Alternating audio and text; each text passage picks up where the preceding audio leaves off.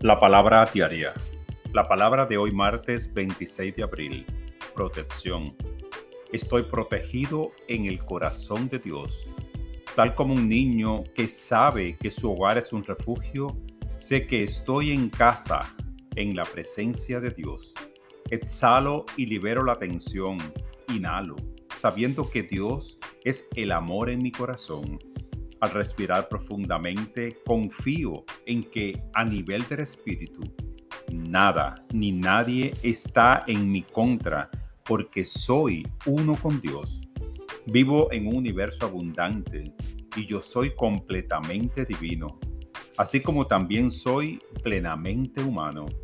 Al recordar esta verdad, me siento confiado y seguro, seguro de mi hogar en el mundo, Acudo a mi conciencia interna.